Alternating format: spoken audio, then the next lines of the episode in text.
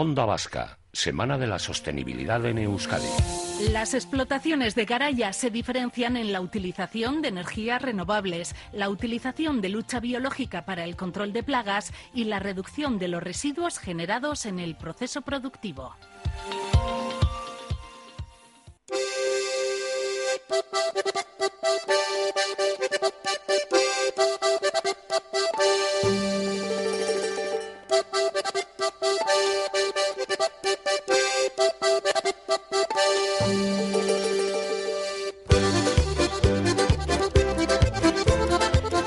Pues como habéis escuchado, Garaya, la mayor cooperativa hortofrutícola y de planta ornamental, se suma a la Semana de la Sostenibilidad en Euskadi aquí en Onda Vasca y además lo hace por derecho propio, ¿eh? porque la cooperativa es pionera en la implantación de sistemas de producción sostenibles que garantizan, por supuesto, un producto de máxima calidad. Eso lo conocemos bien porque no lo contamos, lo catamos, que es eh, la esencia. Nos acompaña Aitor Ignacio de las Heras, gerente de Garaya. Aitor, ¿qué tal? Egunon.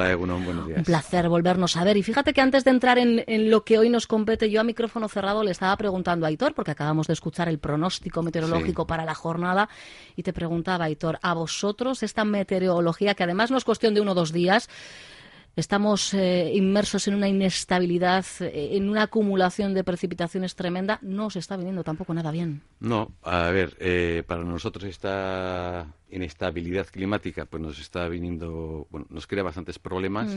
Por una parte es porque las plantas, las lechugas, tardan mucho más en crecer de lo habitual por la falta de luz. Claro. Y luego también cuando notamos mucho que cuando hace mal tiempo, las temperaturas no son buenas, el consumo de hortaliza disminuye mucho.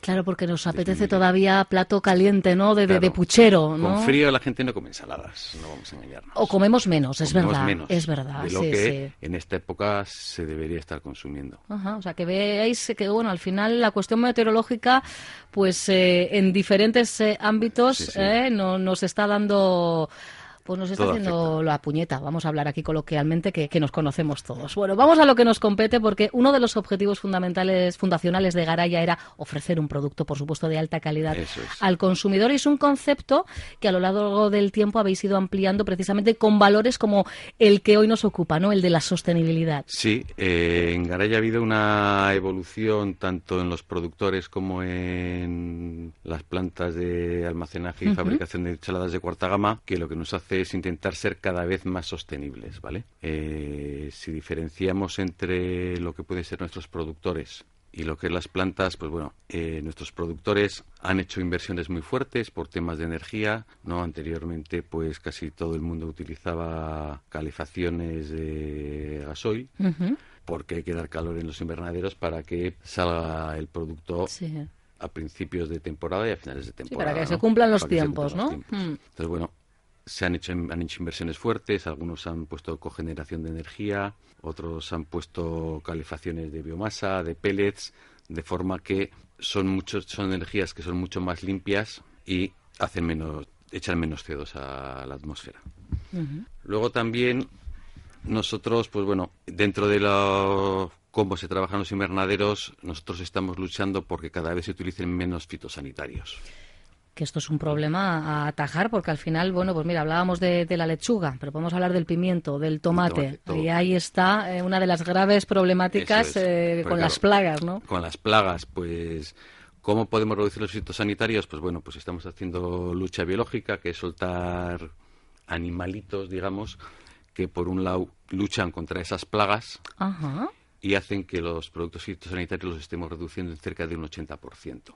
Esto que sería como las vacunas, ¿no? A nosotros nos suelen, te inoculan el virus para que tu cuerpo tenga... Y vosotros hacéis lo propio con... Nosotros hacemos lo propio con lucha biológica. Eh, eso la Diputación de Vizcaya hay que reconocer que hace un apoyo muy importante porque da una subvención bastante significativa a los productores. Y bueno, y el objetivo de Garaya es ir a cero fitosanitarios. Sabemos que es muy difícil de conseguir. Se están saliendo productos fitosanitarios nuevos más menos químicos, sí, bueno, cada vez efectivamente menos químicos, pero bueno. Y luego pues está haciendo una gran lucha con los técnicos en las explotaciones. Hombre, al final eh, reducir el uso de productos fitosanitarios, esto redunda en, el suelo, en el agua, en el aire, en la vida del agricultor y por supuesto eh, el, último en la cadena que somos nosotros como consumidores, ¿no? Sí, sí, sí. Y luego pues también en el campo estamos haciendo una gestión de los residuos que se generan en las explotaciones, desde las plantas que se trituran y se utilizan como abono, a los plásticos de invernaderos, cosas que se van a centros autorizados, los mismos botes de los fitosanitarios tienen que ir a unos registros a unos gestores autorizados, no puedes echarlos en cualquier sitio. Claro. Eso son eh, el contenido de esos botes efectivamente al final deja rastro, ¿no? Deja rastro, son unos costes añadidos que son muy fuertes, ¿no? para las explotaciones. Y luego, pues bueno, también teniendo en cuenta nosotros el kilómetro, que somos de kilómetro cero, pues... Que esto, el kilómetro cero y sostenibilidad es, es, es, un, es un uno. O sea, nosotros lo que hacemos es agrupamos lo de todos nuestros productores de forma que van en... Los servicios van en un único vehículo. ¿no? Intentamos aprovechar las rutas, intentamos hacer todos los temas necesarios para que el consumo de gasoil sea menor esa huella ¿eh? de carbono. De hecho, estamos con el tema de la huella de carbono, con el cálculo de la huella de carbono, la reducción, tenemos una obligación de reducir todos los años la huella de carbono. Y bueno, es algo que el mercado no lo aprecia, pero nosotros por responsabilidad lo hacemos. Tenemos que asumir unos costes porque creemos en ello. Pero el mercado quizá no lo aprecia, pero yo creo que el consumidor, consumidora lo demanda. ¿no? Sí, lo que pasa que igual también... Por conciencia, ya, claro. Eh, hay que reconocer que igual nosotros somos muy malos vendiendo vendiéndonos. ¿eh? Entonces, pues posiblemente no, somos, no comunicamos todas las cosas que hacemos para que la gente vea lo que Garaya lucha por el medio ambiente. No, de hecho, lo que te estaba diciendo antes, nosotros en las plantas, en la planta que hacemos las ensaladas de cuarta gama, a ver, el consumo de agua es bastante elevado, son unos 60 metros cúbicos al día. Pues bueno, ahora estamos en un proyecto para poder reutilizar ese agua que pasa por una depuradora en una explotación que hemos puesto de para planta ornamental de arbustivas. O sea que ese agua que se utiliza se reutilizaría para, para riego en este caso. Ah, ¿no? Después de pasar por la depuradora. Sí, sí, sí, un, tratamiento previo, pero. Y también estamos en esa explotación recogiendo agua de lluvia en unos pozos para también reutilizarla para riego. Pues estas cosas, claro que hay que contarlas, Aitor. Es verdad, porque yo creo que eh, conocemos de sobra la calidad de vuestros productos, pero, pero claro, es que eso lleva eh, mucho trabajo, mucha tarea, mucha inversión eh, detrás también, porque al final todo esto es inversión. Esto, a ver, todo esto es inversión son gastos añadidos que otros tendrán otro tipo de gastos, pero estos no tienen. Pero compensan. Eh, entiendo que, al final uno hace sus cálculos y entiendo que, en un periodo de tiempo X.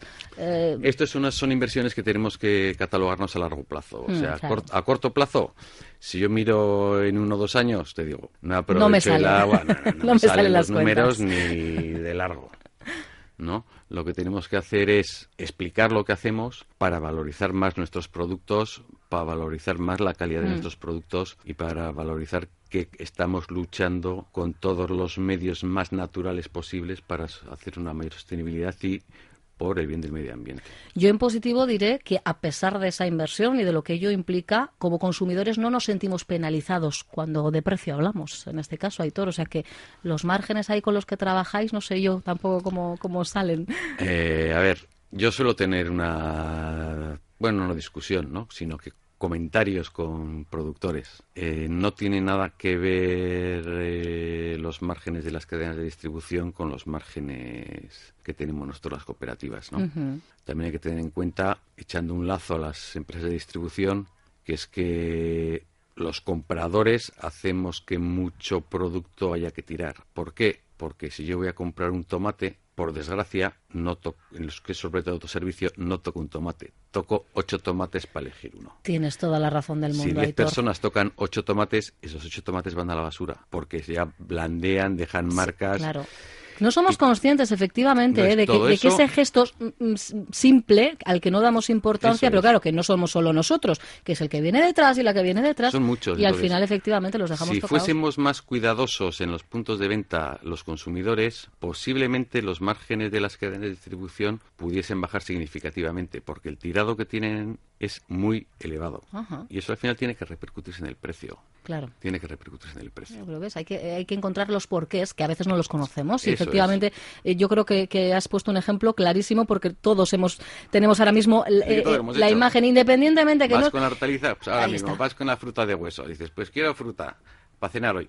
Pero que la quiero madurita. Pues, Exacto. piezas... Que no estamos hablando ya de ponernos o no el guante o no guante, ah, si es que eso es lo de menos.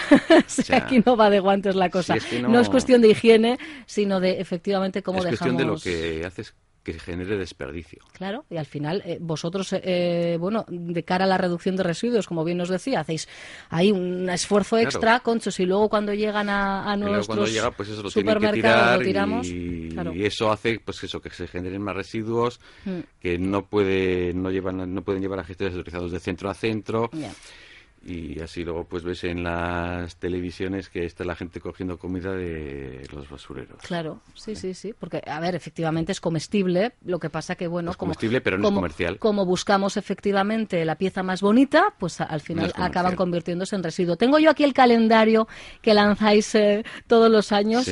Está el, calendario escolar y luego está el calendario de cuáles son las frutas y hortalizas que, tenemos. Eh, y bueno, veo ahora mismo, estamos en el mes de junio lechuga, pimiento de Guernica, tomate, enseguida nos llegará también el eh, calabacín.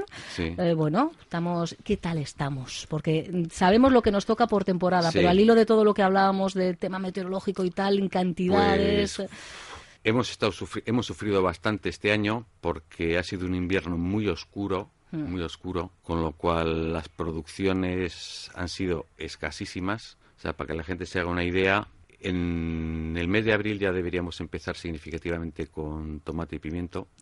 Este año, debido a las clases climatológicas, habiendo plantado nuestros productores en las mismas fechas que todos los años, teniendo que utilizar bastante calefacción para que pueda salir el producto en esas fechas, la producción de pimiento ha sido el 25% de la del año pasado. ¿25? No el 25% menos, el 25%. 25% del total.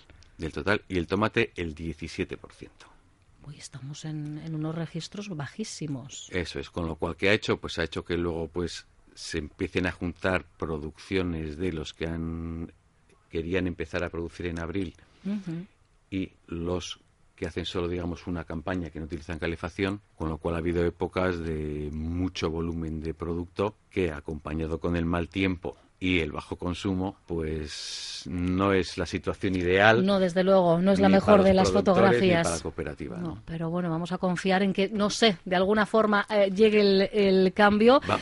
y, bueno, eh, y los productos, eh, aunque sean en menor medida, que, lleguen, que los consumamos. Pero, insisto, yo creo que el aprendizaje que hoy nos llevamos es no toques, no toques todo, coge la pieza que quieras y llévate a casa. Pero no toques el, el es resto. Que eso es, a ver, es básico. Hmm. Es que eso es básico y si no lo que te obliga es a utilizar otros formatos, pero otros formatos que te van a generar que las cadenas les generan residuos de plástico para las casas. Eso es lo que queremos cortar de raíz. queremos intentar evitar, pero la única forma de, es la única forma de evitar que la gente no estropee la fruta tocándola. Ya, pues fijaros, eh, es que aquí tenemos un, papel importante porque, insistimos, yo creo que ahora mismo todos estamos concienciados en esa lucha contra los plásticos de, origen. Eh, de hecho, yo soy de las de, no, a mí la fruta, la hortaliza a granel, a mí no me hace falta que me la metas en ningún envase. Pero bueno, pues a veces para atajar estos otros problemas... Y es pues irónico, pero... Ya, sí, sí, es un sinsentido cuando de sostenibilidad hablamos, nosotros tenemos clientes que, para evitar el que la gente toque el producto, lo lleva en bandejas el precio de venta nuestro, como además tiene una manipulación adicional, es más caro para el operador y el operador lo vende más barato que la competencia. ¿Por qué? Porque tiene menos tirado. Si es que... Sin más. A ver, los números son muy sencillos. ¿eh? Hmm. O sea, no hay que, no hay que, como digo yo, no hay que ser ingeniero para... Hasta los que somos de letras Para saber estas cosas. yo que soy de letras también lo entiendo. bueno, pues insistimos, ¿eh? ese es el eh, calendario. En septiembre veo que llegarían las acelgas, que además ya nos contaste en la anterior ocasión, que bueno, la lanzamos también como cuarta sí, gama, como cuarta gama. o sea que bueno, ahí seguís innovando. Ese departamento de I D, ahí sigue trabajando todo trapo, Ahí seguimos luchando por sacar cosas nuevas y diferentes. Pues, y facilitar eh, al consumidor el Exacto, el día a día, porque al final no, nos facilita mucho el llegar a casa y tenerlo todo ya listo, porque yo, uno de los aprendizajes de mi anterior conversación con Aitor fue que las lechugas de Garaya no hay que limpiarlas cuando llegan a casa, que eso ya nos viene limpio de origen. Eso es, ¿eh? lo que es lo que en la cuarta gama si la lavas en casa, la contaminas más. Fijaros, ¿eh? Que la gente tenga claro ese concepto. Hay que, hay que tener momentos como este, conversaciones como esta, para ir interiorizando algunos mm. aprendizajes sencillos, pero bueno, que nos, que nos sirven. Aitor Ignacio de las Heras, gerente de Garaya, siempre es un placer y os seguimos, ya sabes, muy de cerca la pista para cualquier novedad trasladársela a los oyentes de Onda Vasca. Venga, muchas gracias.